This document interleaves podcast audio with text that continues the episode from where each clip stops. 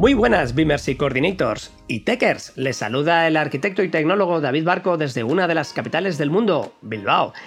En este episodio vamos a dar la bienvenida eh, ahora en el mes de agosto y estaré junto con mi amigo Bin Nomad donde traeremos el tema de licitaciones virtuales. Nos vemos en unos minutos. Esto es Share Coordinates.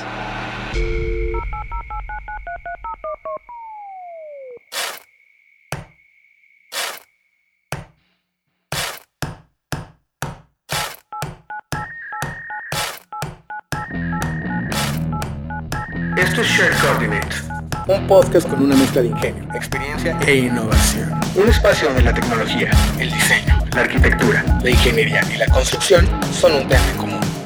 ideas, conceptos, experiencias, flujos de trabajo, noticias y conocimiento aplicado, todo en un solo lugar. Coordenadas compartidas.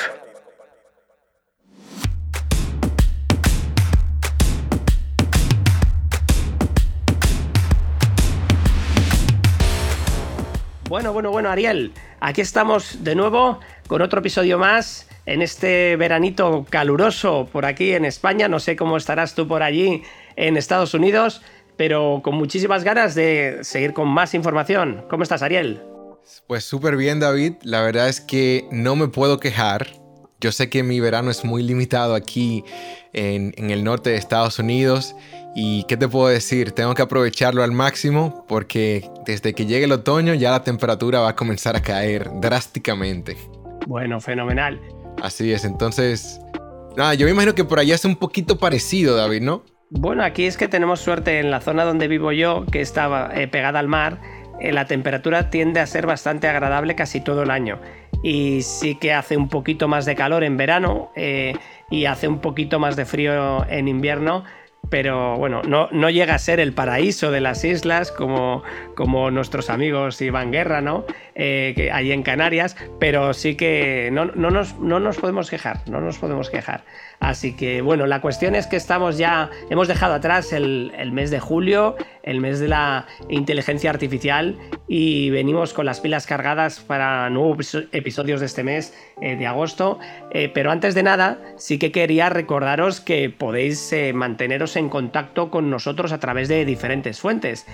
Tenéis disponible el WhatsApp de- del podcast Air Coordinates eh, para podernos enviar los, los comentarios, observaciones, requisitos, ideas que se os vayan ocurriendo a nuestra comunidad del, del WhatsApp o a través de nuestras redes sociales de arroba o, o el LinkedIn. Y también podéis pedirnos el acceso al link del WhatsApp del programa, donde seréis más que bienvenidos. La comunidad sigue creciendo, cada vez ya somos más miembros, el chat se va animando eh, aún más y, y lo dicho, podéis solicitarnos el acceso a cualquiera de los miembros de- del podcast en cualquiera de, las redes. Pero antes de continuar con el programa, Ariel tiene un mensaje importante que darnos. Bueno, asociando con lo que mencionabas con respecto al mes de julio, ¿verdad? El mes pasado, que fue el mes de la inteligencia artificial, tomar en cuenta de que esa es la importancia también de estar con nosotros en ese grupo, porque nuestras dinámicas lo estamos organizando a través del mismo. Así que las notas de voz, como ustedes pudieron escuchar en episodios anteriores, pues por ahí la estamos recibiendo. Así que únanse al equipo y bueno, también a nuestras redes, porque por ahí es donde vamos a estar interactuando con ustedes. Y algo más que hay que decir es que antes de adentrarnos a nuestro episodio, queremos recordar que este episodio es traído a ustedes en colaboración con Bluebeam. Este episodio de Shared Coordinates es traído a ustedes gracias a Bluebeam Review. Mantener a su equipo en sintonía nunca ha sido más importante. Es por eso que Blue Beam Review le brinda las herramientas inteligentes que necesita para mantener a su equipo sincronizado y así puedan realizar su trabajo correctamente en cualquier momento y en cualquier lugar. Review es el mejor software de colaboración de su clase en el mercado, diseñado para que los profesionales de las industrias de arquitectura, ingeniería y construcción lo utilicen durante todo el ciclo de vida de un proyecto de construcción. Un lugar centralizado para crear, anotar y compartir documentos, de modo que los proyectos siempre estén bien encaminados Desde su concepción hasta su entrega. Descubre Bluebeam. Bueno, David, yo estoy muy encantado del episodio de hoy. Me parece súper interesante porque es un tema que he tratado ya durante varios años. En especial por el tema, pues todos sabemos, por el tema de COVID. Y yo creo que es de suma importancia también compartir un poco experiencias que tienen que ver con el ámbito de licitaciones, no solamente digamos en el ámbito latino, sino también eh, cómo se maneja esto en España y cómo se maneja también en Estados Unidos. Como ustedes saben, el tema de licitaciones es una parte fundamental de lo que viene siendo el proceso eh, de un proyecto, era el proceso constructivo. generalmente, cuando hablamos de una licitación, nos enfocamos mucho a lo que viene siendo el método de entrega Design Bid Build, que es el, el, más común. Es cuando trabajamos el diseño, un arquitecto, digamos, recibe el proyecto, trabaja la parte del diseño y luego se pasa lo que viene siendo el proceso de licitación. Aquí es donde usualmente entra un contratista general o una compañía que estaría administrando este proyecto, el cual trata de entender al máximo lo que vienen siendo los documentos de diseño o documentos de construcción, entonces se coloca, digamos, una especie de anuncio. Se va de una forma eh, pública para solicitar lo que viene siendo eh, ofertas por diferentes partes de subcontratistas, como podría ser el tema de eh, concreto, pintura, eh, también puede ser metálicas, mecánica, electricidad, etc. Esta es una práctica que no se lleva a cabo en todos los países, hay que tomar en cuenta de que estamos hablando aquí más que todo con el tema de, de, construction manager. Cuando ya se trabaja como un contratista general es un poquito diferente, porque si las compañías eh, hacen algunas actividades ellos internamente, pero es una práctica muy, muy común. Eh, David, no sé si nos puedes hablar un poquito de ese contexto, eh, por lo menos en España. Sí, aquí es un contexto tremendamente similar. Lo único que cambia es la forma de llamar a, las diferentes partes. ¿no? Aquí pues tenemos a la constructora más que contratista principal generalmente y luego tenemos las subcontratas o, gremios eh, que, son las, partes contratadas dentro de la obra. El proceso sigue siendo eh, equivalente a lo que has comentado de Design and Build y hay una situación que ya venimos lastrando y que, ya sabemos los problemas que tienen de un equipo de diseño que realiza un, proyecto sin tener en cuenta eh, los elementos críticos de la construcción, le entrega una información eh, generalmente en, contenedores de información bastante estancos, donde la información fluye muy poco y eh, esa información generalmente bastante incompleta si hablamos de la metodología tradicional CAD y que eh, arranca la constructora con esa información con la que empieza a solicitar los presupuestos a las diferentes contratas para hacer lo que le llaman los comparativos. Eh, piden 4, 5, 6 ofertas y a partir de ella pues van obteniendo los, precios interesantes y cada constructora eh, con un sistema propio la mayoría trabajan con sistemas Excel, o sea, es decir, a, pesar de que existen sistemas en las empresas eh, predefinidos en, muchas de ellas. Eh, los jefes de obra, que son los responsables de esa contratación, eh, el equivalente ¿no? a los construction manager que, que comentabas, Ariel, bueno, pues siguen terminando de hacer las cosas de una manera muy manual en Excel, que es donde mejor se, se desarrollan pero la información está descentralizada y termina siendo eh, la decisión de una sola persona la que termina condicionando un poco el ritmo de la obra. ¿no? ¿Eso a dónde nos ha llevado? Pues a, la situación en la que todos conocemos, de desfases eh, eh, de, obras, mm, de, precios que van cambiando o solicitudes de, precios contradictorios, con que, digamos que no están de acuerdo o que faltaba algo de lo que había en el, en el proyecto y eso es encarecimiento para los clientes y promotores, desfases en la obra y problemas derivados que mm, desde luego no contentan a nadie. O sea, podrían llegar a contentar a la constructora, pero no creo que estar en un estado de enfado constante, que es lo que parece que sucede en las obras, sea lo que el estado ideal de, las empresas. Entonces, yo creo que necesitamos poner en marcha situaciones o sistemas de trabajo como el que venimos a contar hoy, Ariel. Así es, David. Entonces, algo que queremos que quede un poquito claro es que el método de diseño licitación y construcción no es la única forma de entregar proyectos.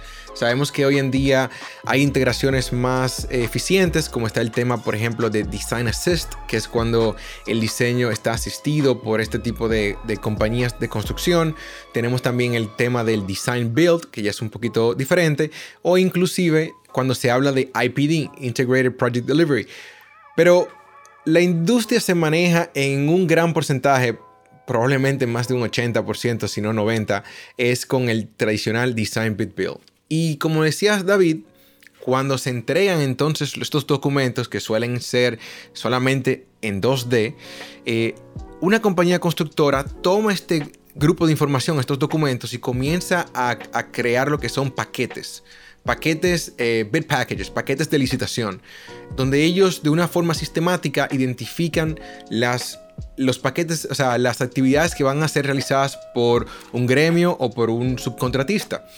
Y bueno, esto hace que al momento de sacarlo a la calle, eh, se han presentado algunos retos en lo que viene siendo ya esta fase, digamos, de preconstrucción. Entre estos retos que hemos encontrado es que ha sido súper difícil poder mantener lo que viene siendo un buen directorio de compañías, porque como ustedes saben, mantener lo que viene siendo una industria que está en constante cambio, eh, eh, es complicado.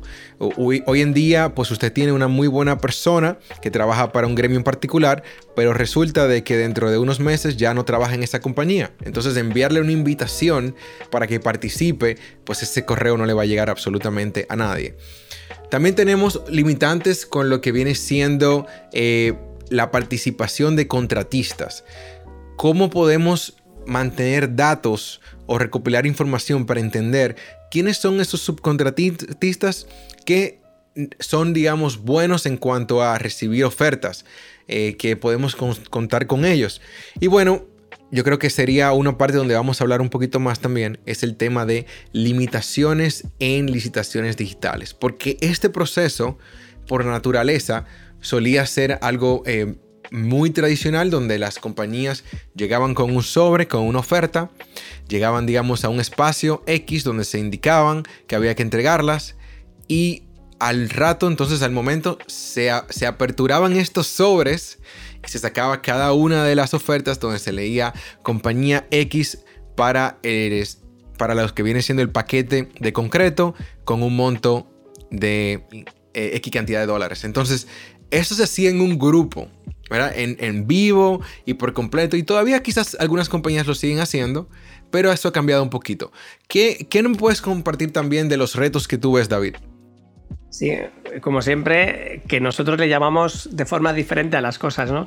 Eh, aquí la apertura de sobres también se llama eh, la apertura de plicas. No, no me digas, o sea, habría que buscar el origen de por qué se llama eh, así, pero bueno, es un argot que está en el mundo de las licitaciones y que sumando a los retos que tú comentabas, más allá de estas anécdotas de, contextos de palabras, sí que hay una cuestión clara y es que hay silos eh, o hay fragmentación de información de tal manera que no hay una garantía de que la información que le llega a, todos los eh, ofertantes sea la misma.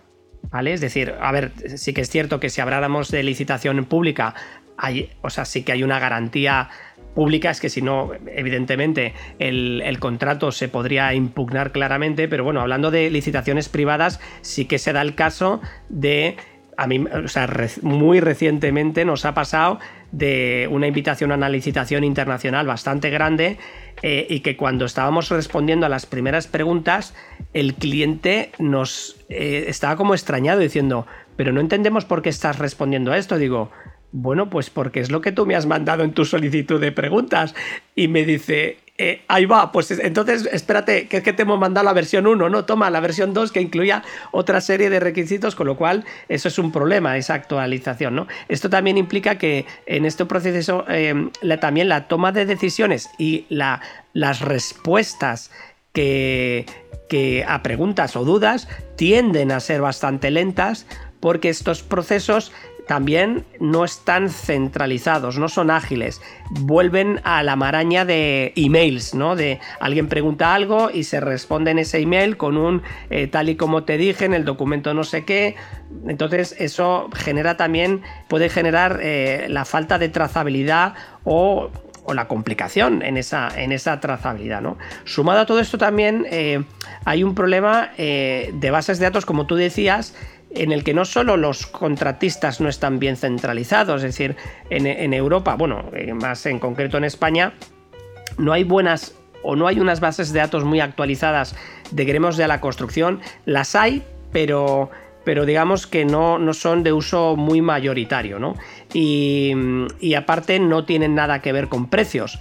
Es decir, generalmente estos sitios suele haber un tema de subastas, de precios, y creo que esa no es la mejor manera de obtener precios de, de, mercado, ¿no? Con lo cual esto nos lleva a, otro de los retos más importantes, ¿no? Que es la falta de estadísticas, faltas de sondeos, falta de, ese indicador que nos diga si ese precio que estamos consultando es alto, medio o barato, independientemente de los temas de inflaciones, porque esas estadísticas o esas bases de datos que deberíamos de poder tener podrían tener algún tipo de aviso de, mercados eh, en, términos de inflación, en términos de, eh, desinflación, etcétera, etcétera. Pero bueno, yo creo que esto, esto yo creo que nos da un, un punto de vista claro que los retos que tenemos encima de la mesa son bastante importantes, Ariel.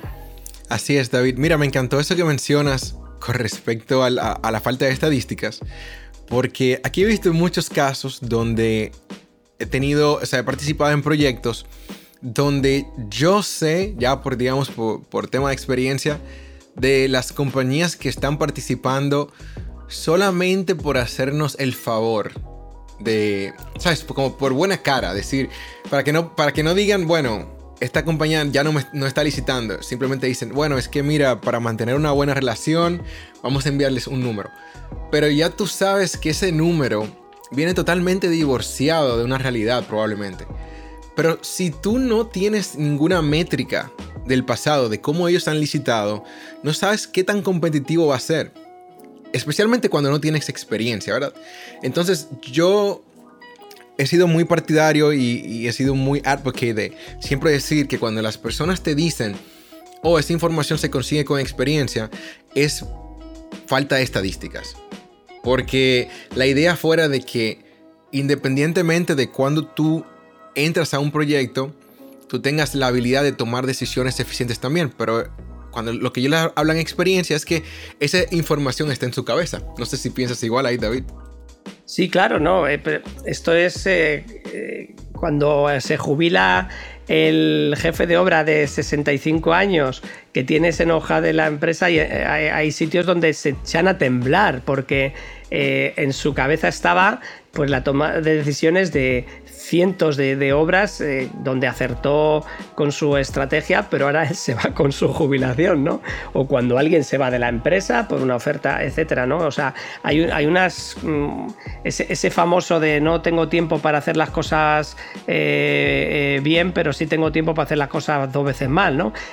bueno, pues eso pasa mucho en el entorno de las construcciones en el que no sea no se, mm, no se han creado estas estadísticas o estas bases de datos. Creo que esto está cambiando bastante, de forma bastante importante, porque en todas las implantaciones que nosotros estamos haciendo en Berrelán de, temas de promotoras, constructoras, que por suerte tenemos eh, un departamento ya eh, especializado en este, en este ámbito, eh, con la experiencia ya que tenemos acumulada y, nos damos cuenta de que siempre que empezamos estas implementaciones, una de las primeras decisiones que se decide tomar es si la base de datos existía, mejorarla, crearle unos indicadores complementarios, ponderarla bastante. Y si no existe, es lo primero que se, que se pone manos a la obra en empezar a construir esa, esa base de datos interrelacionada porque es la que va a facilitar a futuro el hecho de ser bastante más ágiles a la hora de poder nutrir a todo este sistema de la información elemental, ¿no? ese punto de partida base que necesita cualquier jefe de obra, cualquier construction manager para saber mm, que no está desviándose con los primeros números. Bueno, David, entonces un hito muy importante en todo este tema, y yo creo que un hito importante en muchos aspectos también de la construcción, fue el 2020. ¿Qué pasó en el 2020? Todos sabemos el tema de COVID, todos sabemos que impactó nuestra industria y el mundo en general, pero yo creo que es un hito súper importante en este tema porque es cuando yo particularmente vi cómo la industria de una manera intensiva dijo, mira, este tema de licitaciones tradicionales donde la manejamos por correos electrónicos e incluso, oigan bien, e incluso hasta fax, pues se tornaron de, de un modo, o sea, no solamente ineficiente, pero ya no se podía ni siquiera trabajar de esa manera, porque lo que venía más adelante era de que cómo vamos a recibir propuestas, eh, las plicas, ¿verdad? Eh, David, ¿fue que mencionaste anteriormente? Sí, sí, sí, sí. Eh, ¿Cómo vamos a recibir estas ofertas cuando ni siquiera nos podemos reunir en persona? Entonces, ¿cómo vamos a hacer la apertura? Y esto fue como un momento de, yo le llamo un antes y después, porque la industria debe mantenerse activa, o sea, debemos mantener eh, las licitaciones, debemos mantener los proyectos corriendo. Y, y, ese momento pues marcó de que, ¿qué vamos a hacer ahí? Entonces fue cuando se le abrieron los ojos a muchas compañías y a muchos profesionales en de que si tenemos un reto, necesitamos una solución inmediata. No sé David si fue algo parecido en tu contexto. Bueno, aquí el o sea, fue un poco extraño porque si bien eh, el COVID paralizó prácticamente todas las industrias, eh, eh, hubo un salvoconducto que eran todas las industrias primarias y las obras se mantenían activas, ¿no?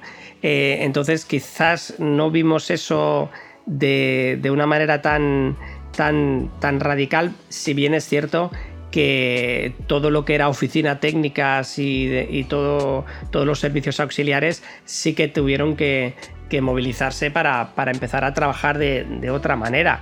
Y, fue, mm, yo le llamo ese cortocircuito, ¿no? De, eh, pues ya no puedes hacer las cosas como antes, ¿no? esto es muy curioso porque eh, yo siempre tengo un ejemplo con, con, este tipo de situaciones que, en el que se pueden actuar de dos maneras muy diferentes, ¿no?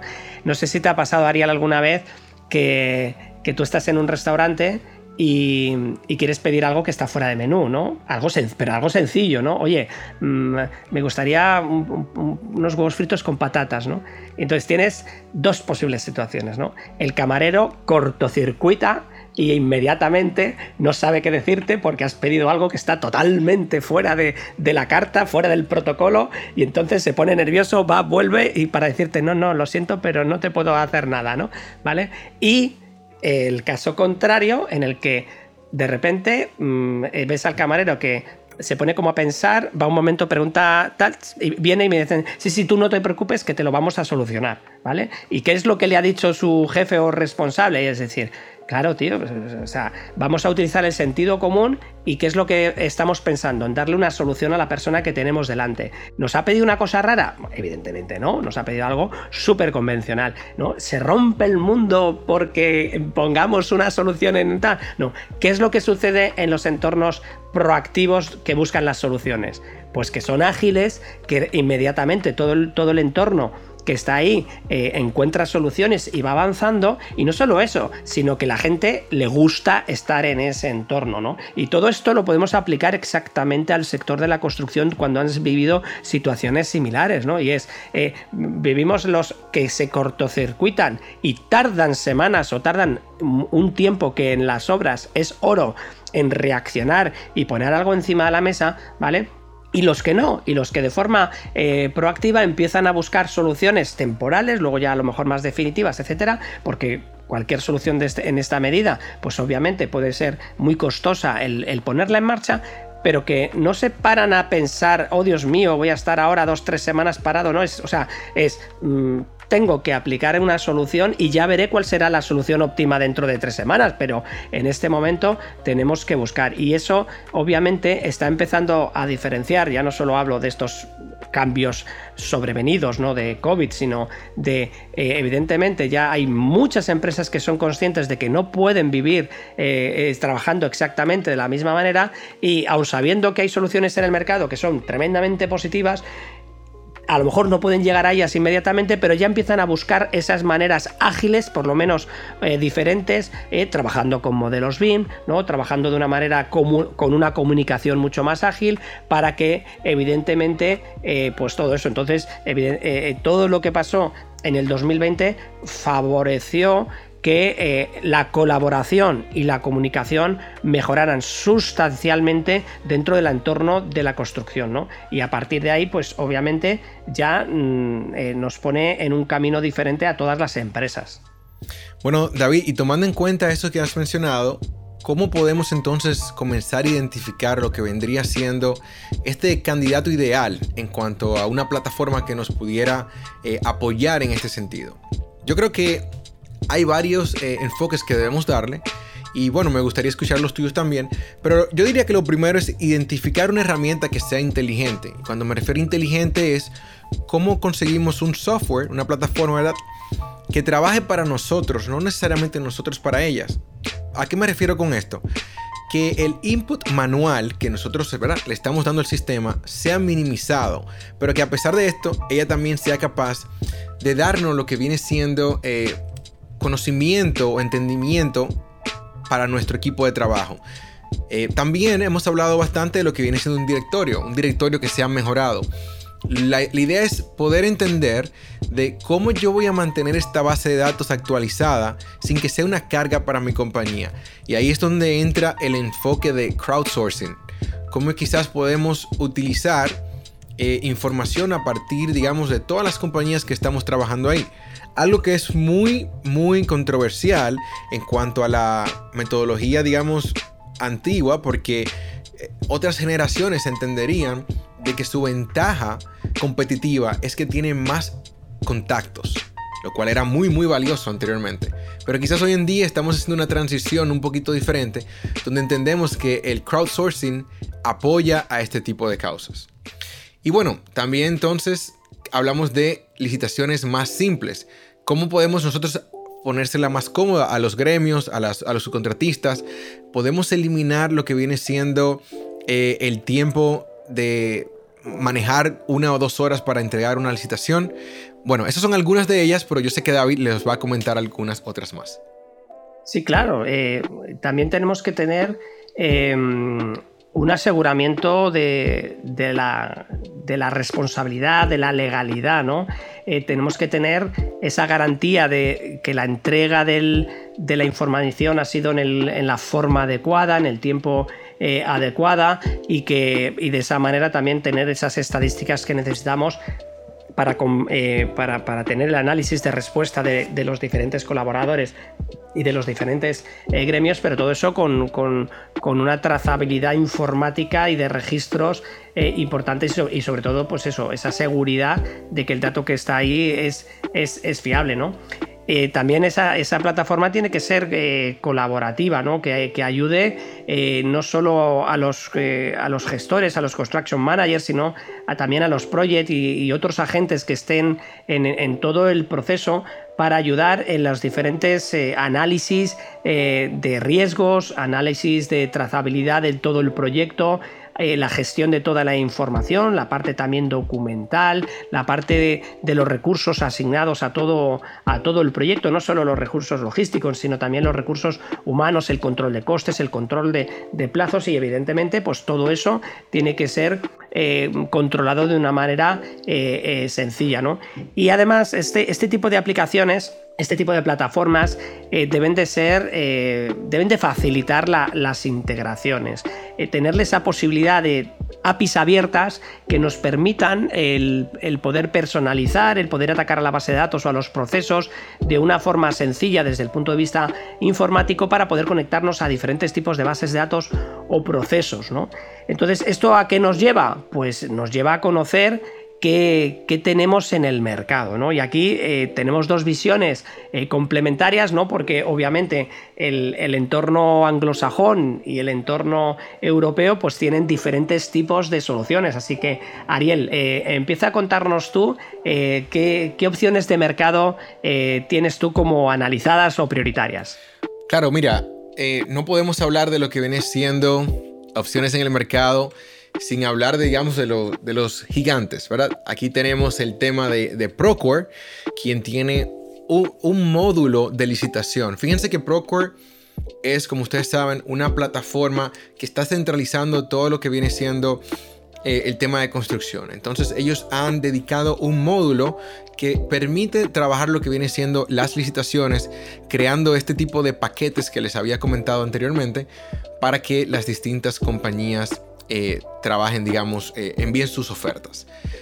Procore es una de las, plataformas más conocidas es una de las más usadas también, por lo menos en el mercado de Estados Unidos, lo que tiene, digamos, esta ventaja de que es muy, eh, es muy, se entiende bastante o muchas personas tienen familiaridad con lo que viene siendo utilizar la misma, ya que muchos tienen cuentas ya creadas, por lo que no es tan complicado.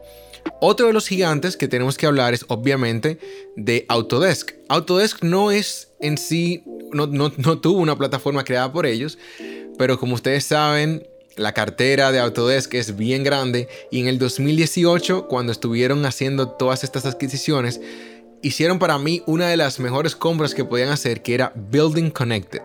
Building Connected, que hoy pertenece a lo que es el Autodesk Construction Cloud, es una plataforma dedicada por completo a lo que viene siendo eh, las licitaciones, pero también las pre-qualification, la calificación de contratistas que pueden participar para entender el riesgo eh, que representan para la compañía. Entonces es una plataforma súper interesante, trabaja en lo que viene siendo el crowdsourcing system, así que ahí se trabaja bastante lo que viene siendo el tema de, un director actualizado. Por mi parte creo que una de las bajas que tiene Building Connected es el tema de, de datos. Entonces aquí vamos a hablar de otras opciones que han llegado al mercado también. Esta la conocí recientemente cuando estuve en Advancing Pre-Construction hace unos meses en Las Vegas y conocí la compañía Relay. Hombre, Las Vegas, Las Vegas. Relay es una compañía que ellos han dedicado también al tema de licitaciones virtuales, pero me ha encantado que su enfoque no es solamente llevar a cabo la licitación, sino cómo utilizar los datos, cómo utilizar esa información para proveer mejores eh, insights a este equipo de trabajo. Ellos se han enfocado bastante en poder entender qué compañías realmente responden a tus eh, licitaciones. ¿Cuál es el, porcentaje que están off, o sea, eh, que, han fallado, digamos, en caso de que no hayan sido la licitación más baja? ¿Cómo, ¿Cómo participan frente a otras compañías? Entonces, todo esto funciona como un benchmarking que usted puede utilizar para tomar mejores decisiones y entender si realmente puede contar con el apoyo de X o Y subcontratista.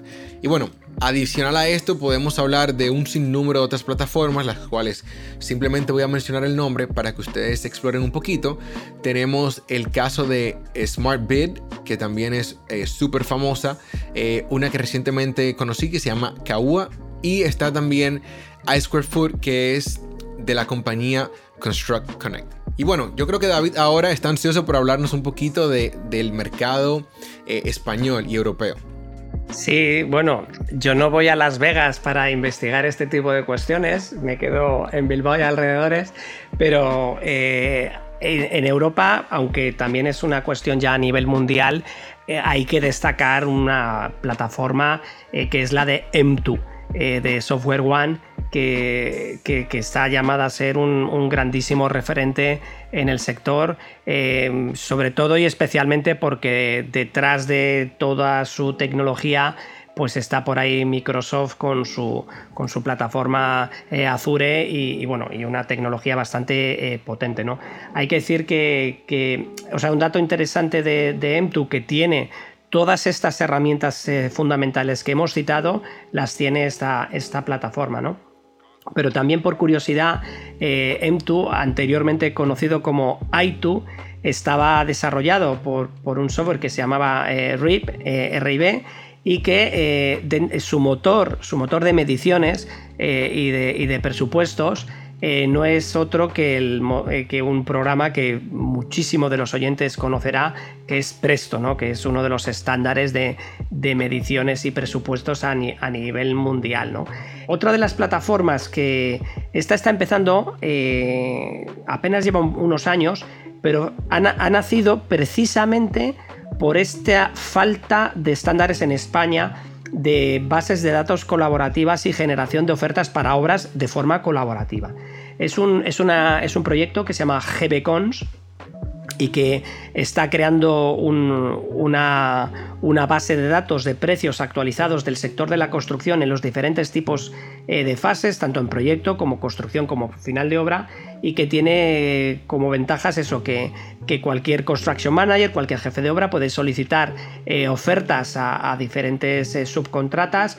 Y una de las cosas, una de las ventajas añadidas que tiene esta plataforma es que trabaja con estándares OpenBeam, eh, de tal manera que cuando asignan un lote a una de las subcontratas, eh, ese lote eh, que está en un formato que se llama BC3, es un estándar de mediciones que, se utiliza en España, pero que también se está empezando a utilizar bastante en el mundo, se le asocia un modelo IFC, de tal manera que, tiene esa equivalencia, esa, garantía de asignación eh, de un modelo geométrico con el modelo de datos del propio presupuesto. ¿no? Entonces, este, esta iniciativa yo creo que es bastante interesante que le sigáis la pista porque está teniendo bastante éxito y creo que, va a ser un, gran referente en los próximos años, ¿no? GBCons. Otra plataforma que no es de precios exactamente, pero sí que eh, a nosotros nos, nos llamó la atención su modelo de trabajo que es eh, un modelo de gestión y planificación de obras de manera también colaborativa que se llama eh, odei.io. Eh, y, está, y yo creo que es una, es una plataforma bastante interesante. Y otro software que, hace, digamos, tiene una línea parecida, si, si, si, bien no son exactamente iguales a los softwares que hemos citado anteriormente, es eh, ¿no? que también es un software español y en el que tiene, eh, además de un entorno de datos compartido con, eh, con acceso a la documentación y visores correspondientes, tiene integrados el control de planificación, el control de costes, de tal manera que, también esa asignación de, ofertas a, las, a, las, contratas se puede hacer de una manera muchísimo más ágil, si bien no tiene esa base de datos centralizada o de bases de empresas centralizadas, ¿no? aunque yo creo que es, un, es una iniciativa a, también eh, tener en cuenta, Ariel. Así es, entonces David, vamos a hablar un poquito de, digamos, ustedes identifican una de estas plataformas que les parece interesante, ¿cómo se ve quizás una narrativa de una implementación? Entonces, en mi caso particular, yo quisiera mencionar de que nosotros lo que hicimos fue identificar un comité de licitaciones virtuales un comité que estaba integrado por varias partes que de una forma u otra, participaban en este tipo de actividades. Y también lo que hicimos fue identificar un proyecto que pudiera ser esta especie de piloto. Eh, ¿Por qué es importante esto? Porque queremos ver no solamente esta descripción técnica que nos pueda proveer una compañía, pero también es muy importante ver que en la práctica realmente cumple con estas necesidades que nosotros tenemos. Entonces, a partir de ahí, nosotros decidimos realizar eh, un demo con, eh, con cada compañía que identificamos que era, digamos, eh, que cumplía con nuestras necesidades para nosotros ver cómo realmente funcionaban en, en, su, en su environment, cómo, cómo podemos nosotros trabajarla, qué ventajas tienen, qué desventajas tienen, etcétera. Luego de recibir esa llamada, la cual yo usualmente llamo como una llamada de marketing, porque usualmente es un discovery call para ellos entender tus necesidades y te pueden mostrar, eh, digamos, por arriba la plataforma, pero eso no quiere decir que es una, un seguimiento técnico.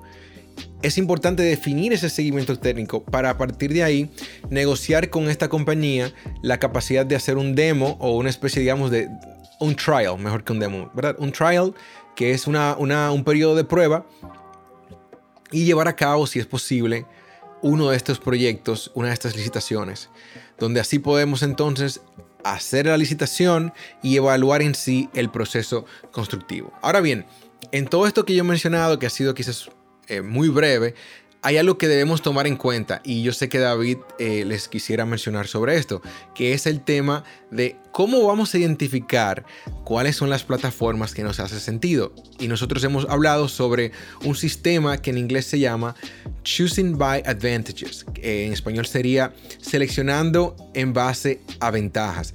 David, cuéntame un poquito sobre qué exactamente estamos haciendo en, este tipo de selección. Sí, bueno, al final no deja de ser eh, que tú tienes que crear una matriz de, los softwares que tienes seleccionados y una serie de funcionalidades o capacidades básicas eh, de tal manera que tú vas cruzando estas eh, funcionalidades y vas marcando quién selecciona este, o sea, perdón, qué software aplica a la funcionalidad concreta. Muchas veces cuando terminas de analizar un software, o sea, y pasas a otro, aparece alguna, algún tipo de funcionalidad que es importante volverlo a introducir en la matriz porque eh, es, trascendente el, que, el que esté considerado esta, esta funcionalidad y se van calibrando al final vas obteniendo una serie de puntuaciones de cada uno de los softwares y te da una de manera objetiva pues qué softwares eh, tiene más eh, ventajas como otro, pero evidentemente este tipo de matrices eh, te ayudan un poco para sustentar una decisión técnica que mm, terminarás completando con una reunión con la, con la gente del equipo, con el resto de responsables, para valorar los, los, pros y los contras y sobre todo la parte más difícil, que es esa parte subjetiva, que esto es que esto mismo que estábamos comentando Ariel, lo estamos haciendo ahora mismo con diferentes promotoras y constructoras eh, y es sobre todo si estos softwares encajan con la filosofía de la empresa, ¿no? O por ejemplo, eh, eh, cómo conectan con programas que ya existen, que, son críticos dentro de los flujos de trabajo, ¿no?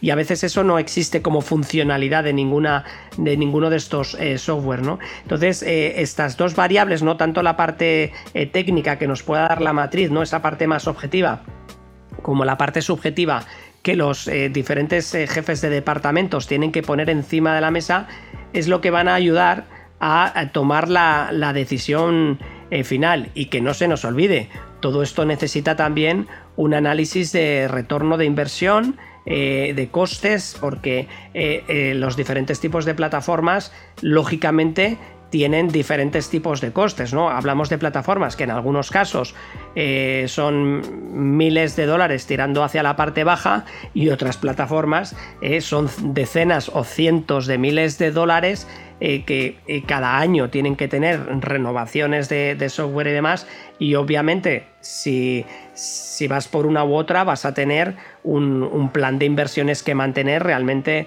importante, ¿no? Con lo cual, bueno, pues yo creo que con estas variaciones pues eh, puedes tener ya bastante clara cuál puede ser la, plataforma seleccionada, Ariel.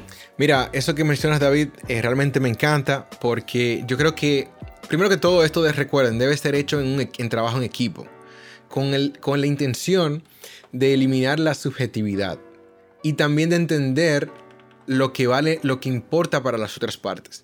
Entonces, hay que tomar en cuenta de que, como decía David, son varios factores, pero hay que identificar cuáles son los factores que a mí me importa.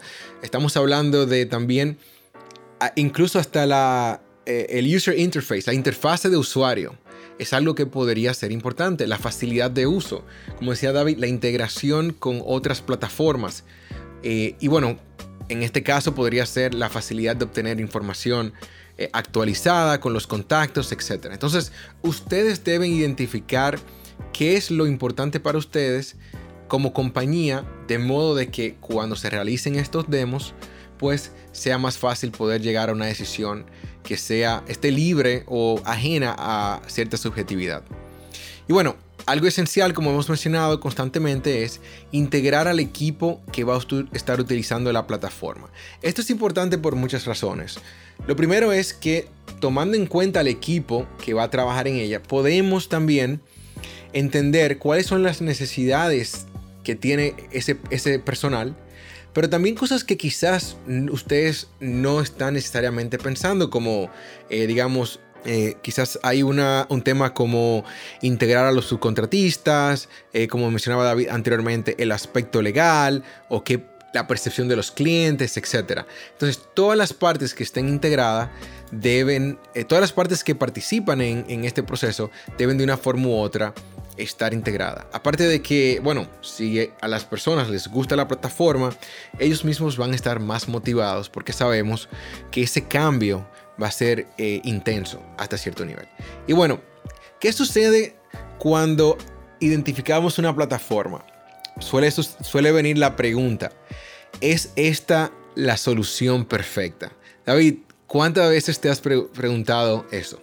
Bueno, eh, vamos a ver. Eh, cada vez que hacemos una selección de un software determinado, ya no solo en el sector de la construcción, sino en cualquier ámbito, tenemos esa gran duda, ¿no? De si es esta eh, la, elección. Yo recuerdo perfectamente cuando seleccionamos Autodesk Revit como nuestra plataforma de modelado eh, arquitectónico en el estudio de arquitectura, eh, teniendo Archicad y Allplan como otras opciones y, nos mirábamos como diciendo mm, hemos acertado con la solución perfecta. Bueno, la, conclusión es que eh, al final si tú estás a gusto con esta solución, er, ha sido la solución perfecta para ti. Y, es, y eso es lo más importante. Y luego sobre todo hay que. Aquí voy a tener una discusión muy divertida con mi amiga Ana Belén, ¿no? De, de Apogea, que es una, es una influencer eh, muy, muy interesante de, España, que es todo lo contrario a lo que voy a decir, ¿no? Y es, oye, pero si es que si sale algo mucho más interesante, mejor y más fácil más adelante, lo podemos cambiar sin ningún problema. Bueno, yo creo que en determinados tipos de empresas hay que, o por lo menos en la mayoría de las empresas, las soluciones deben de ser lo más estables posibles, ¿no? Porque los cambios pueden ser fáciles en empresas pequeñas y ágiles, pero cuando tenemos ciertos procesos y mucha mano de obra que tiene que adaptarse a una herramienta, esa solución perfecta será la que la gente ha podido eh, asumir, que la gente ha la ha puesto en marcha sin, sin, gran resistencia, pero sobre todo que empieza a utilizarla y empieza a funcionarla, ¿no? Por lo tanto, ese para mí es el punto de medición de si esta elección que hemos hecho ha sido la más adecuada para nuestra empresa y a partir de ahí dejar un periodo eh, de estabilidad importante en los procesos porque no todo el mundo tiene la capacidad de cambiar de forma ágil y rápida eh, el conjunto de, soluciones, ¿no, Ariel? Mira, David, estoy totalmente de acuerdo contigo y yo he escuchado una anécdota que me, siempre me ha gustado, que decía, eh, no es lo mismo dar un giro de 180 grados en un velero que en un crucero. Entonces hay que tomar en cuenta eso que mencionabas, de que quizás no es tan fácil. Y bueno, es que en este tema de la solución perfecta van va a surgir ansiedad siempre. Porque hay preguntas que va a ser, oye, ¿por qué vamos a abandonar una plataforma que ya hemos utilizado por una cantidad de años? O qué tal, como mencionaba, si sale esta nueva plataforma súper atractiva en los próximos años. O ¿por qué cambiar nuestro proceso si ya funciona? Son preguntas que van a surgir que realmente no hay una, una respuesta directa a ellas, pero realmente hay que quizás tomar una solución y adjudicarse a ella mientras esté funcionando. Y de paso quisiera entonces, David, yo hacerle una invitación a Ana Belén para que pues traigamos ese debate aquí al podcast y hablar un poquito sobre eso. Yo creo que sí, ¿no? Porque además a Ana Belén, que le encanta eh, esto de venir a los podcasts, lo digo con rintintín porque sé que se pone muy nerviosa, pero que bueno, ya ha estado en varios, en varios podcasts y yo creo que, que le falta venir aquí a, a, ser coordinates. Así que nada, desde aquí le lanzamos la, invitación a Ana, por favor, a ver, agenda. Seguro, que si ponemos unas cervezas eh, y unos espetos de sardinas, que es algo muy típico de la zona donde es Ana, seguro que se anima inmediatamente con nosotros. Bueno, David, entonces yo creo que para cerrar, sería importante que hablemos un poquito también de, de estos beneficios que nos puede traer digitalizar este proceso de licitaciones. A ver, yo particularmente creo que es muy importante tomar en cuenta de que si nos vamos por una solución de crowdsourcing, nuestro directorio va a crecer automáticamente y vamos a tener acceso a nuevas eh, compañías que están disponibles en el área. También considero de que soluciones que están funcionando en la nube, pues nos permiten acceder a información en cualquier lugar e incluso, you sabes, puedes eh, mejorar lo que viene siendo la productividad desde la casa porque habilita el trabajo remoto. Y también, eh, en base a lo que mencionaba del crowdsourcing, vamos a limitar lo que viene siendo esas invitaciones que llegan a un destino, a un correo que no está en función. ¿Tú qué opinas, David? Sí, hombre, a ver, yo creo que eh, todas estas ventajas, además lo que nos van a dar es una mayor integración de la información y de las bases de datos con lo cual vamos a poder generar esas estadísticas eh, tan necesarias para nuestro entorno y sobre todo saber dónde han acertado eh, nuestros eh, proveedores y cuándo han fallado, en qué tipo de obras, en qué tipo de circunstancias y, atenuantes eh, podemos tener, ¿no? además de saber, por ejemplo, eh, la experiencia acumulada que van teniendo nuestros eh, contratistas, nuestros proveedores, también es bastante importante, ¿no? El ver cómo se han ido desenvolviendo en diferentes tipos de, obras y también qué soluciones se han ido aplicando, ¿no? dentro de ese concepto de la mejora continua que debemos de tener en este, en este este tipo de, bases de datos, ¿no? Por supuesto que todas estas plataformas y entornos nos van a dar cuadros de mandos integrales con información analítica, informes y sobre todo de, una manera muy visual de cómo van nuestros entornos. Yo creo que eso es un aspecto eh, bastante importante, ¿no? Además de tener un, historial eh, de toda nuestra base de datos y, sobre todo eh, esos contactos que, comentabas antes, ¿no? De, de esas personas a las que llamar, pues tenerlos en esa base eh, eh, eh, tradicional. ¿no? Yo creo que eso, esos son algunos de los puntos o beneficios que yo veo. Bueno, David, y algo que quisiera agregar al final es que mediante este tipo de plataformas estamos también eliminando la fricción que se crea con los gremios y los subcontratistas. Poder, para poder tener una industria que sea más integrada, que sea, digamos, más con un enfoque colaborativo, debemos tomar en cuenta de que cualquier esfuerzo que nosotros podamos hacer para mejorar el trabajo de los demás, pues aporta eh, mucho esfuerzo. Una compañía que ya no tenga que manejar una hora para entregar un sobre y luego una hora para retornar a la oficina, se está ahorrando dos horas mínimo de, lo que, de trabajo. Y eso, créeme que se lo van a valorar ese tipo, ese, esos gremios o esos subcontratistas. Bueno, ya para finalizar, sí hay que mencionar de que cuando trabajemos este tipo de iniciativas, siempre tengan en cuenta de que deben tener próximos pasos para fortalecer lo que viene siendo esa implementación. Y lo más importante es tener un entendimiento de lo que viene siendo, de lo que viene siendo el acuerdo, de los de términos y también los costos. Asegurarse siempre de que haya un buen entrenamiento eh, también ver cómo se puede integrar los datos existentes o base de datos que, tenga la compañía. Siempre asistir a sesiones, webinars eh, que puedan promover lo que viene siendo la educación.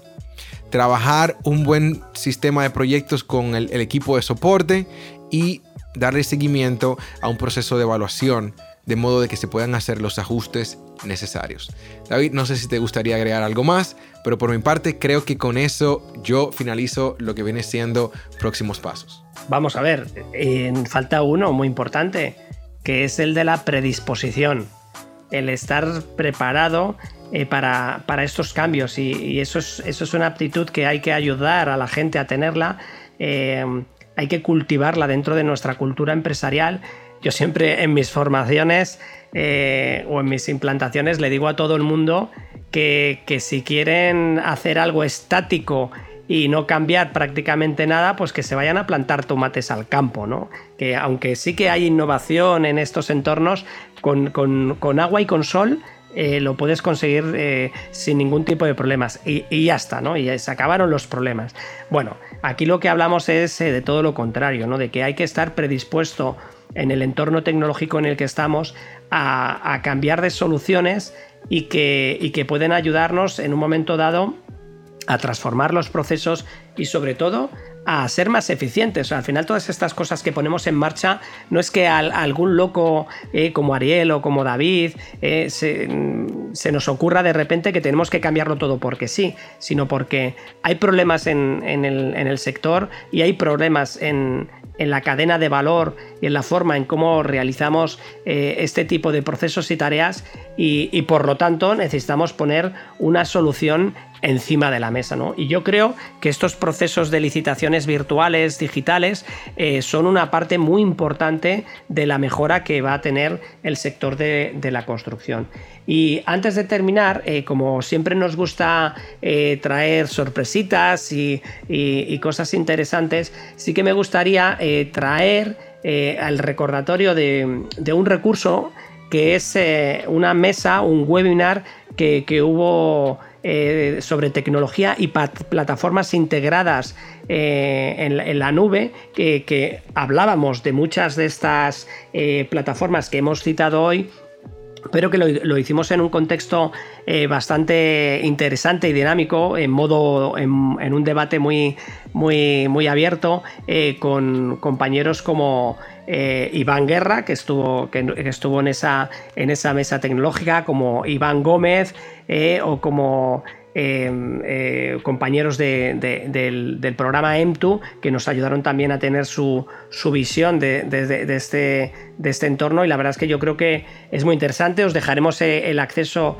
en, las notas del programa y aquí pues hay que ponerle la medallita, como digo yo, a quien organizó este evento, que, en este caso fue Boutique de, New School, quien como muchísimas veces trae eventos innovadores del sector y, pone encima de la mesa cuestiones que, necesitamos en el día a día. Así que con, esta, con este recurso que, os traemos, eh, vamos a pasar a la sección que todo el mundo está esperando. Pasamos a Turn Off. Bueno, David, aquí estamos ya en la sección de Turn Off, un poquito más tranquilo, ¿verdad?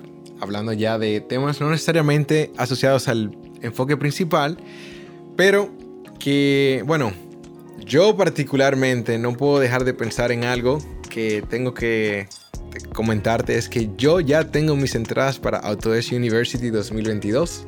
Claro, pero eso es porque tú tienes enchufe. No, ahí no hay ningún, eh, o sea, no hay ningún misterio. Es como si yo digo que me han invitado a ir a la playa de, de Plencia, que es donde vivo. No, no hay, no hay ningún mérito, Ariel. no, pues, pues fíjate que eh, interesante. Hemos hablado hoy de licitaciones virtuales. Yo estaré presentando sobre el tema de licitaciones virtuales en Autodesk University.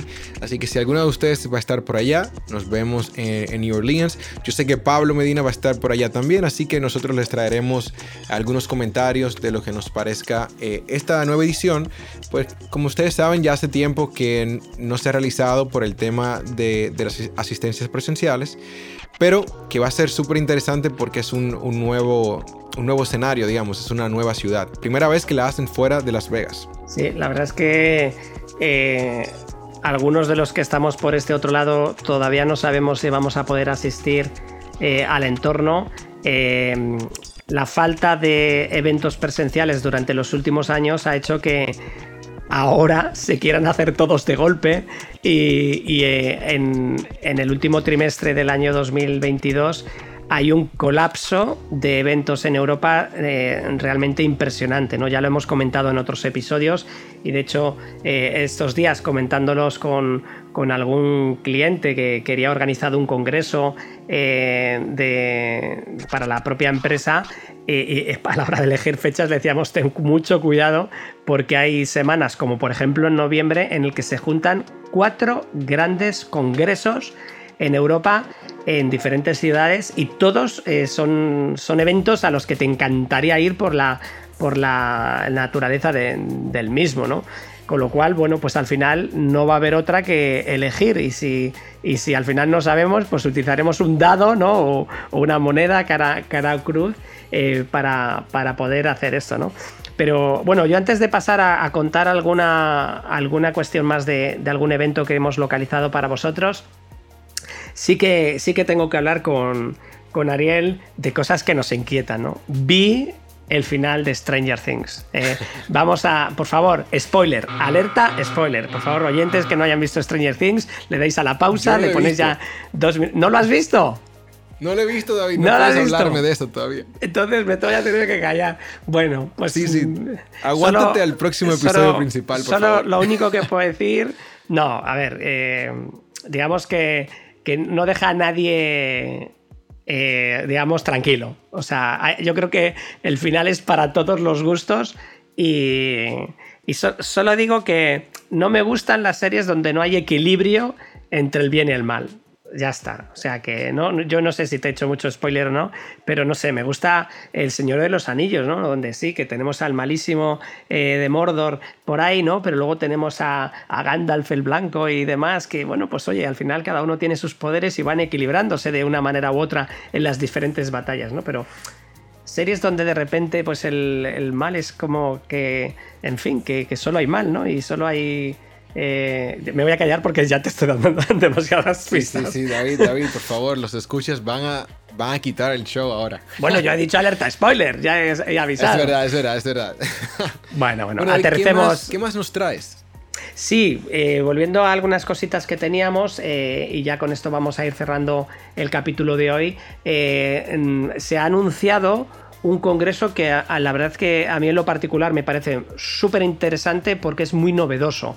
Eh, en, tanto en cuanto no ha habido eventos, o por lo menos yo no los he conocido, eh, de esta línea, ¿no? Estamos hablando del Congreso Nacional BIM en el sector de la electricidad, eh, que se llama Conevim, que se organiza para el 4 y 5 de agosto. Está en formato online. Eh, os vamos a dejar el acceso en las notas del programa, pero también lo tenéis disponible en, Twitter, LinkedIn, porque lo hemos estado divulgando.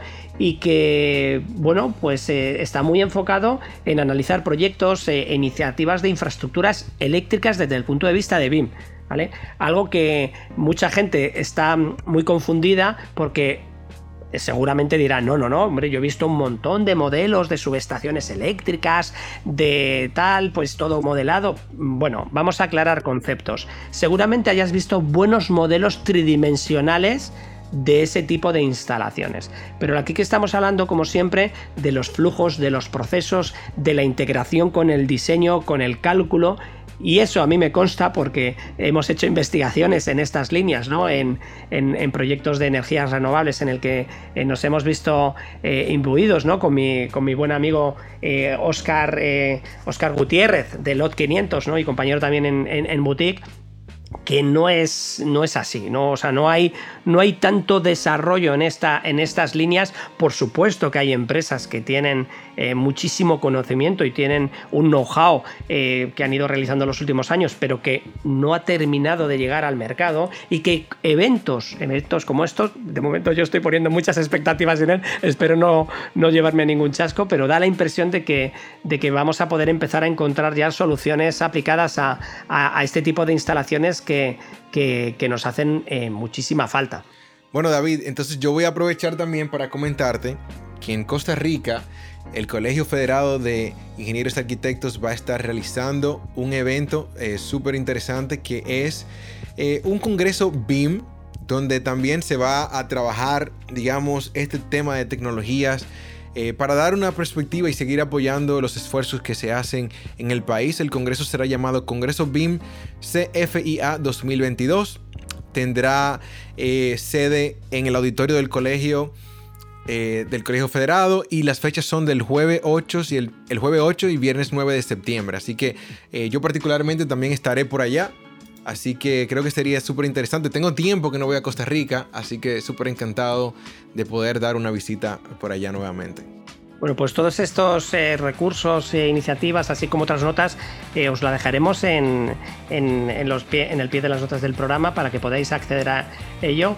Y así que nada, nos despedimos recordándoos que podéis enviaros vuestros comentarios, observaciones al WhatsApp del programa y recordando que estamos ayudando a la transformación digital del sector AECO de manera colaborativa. No olvidéis visitar todas nuestras redes eh, sociales y nuestros perfiles para estar totalmente informándonos. Y por supuesto, apoyadnos en las diferentes plataformas dándonos a un like, un 10, un corazoncito 5 estrellas para seguir aumentando la comunidad de coordinators. Nos vemos en el camino de los datos, The Right Data. Adiós, goodbye, agur.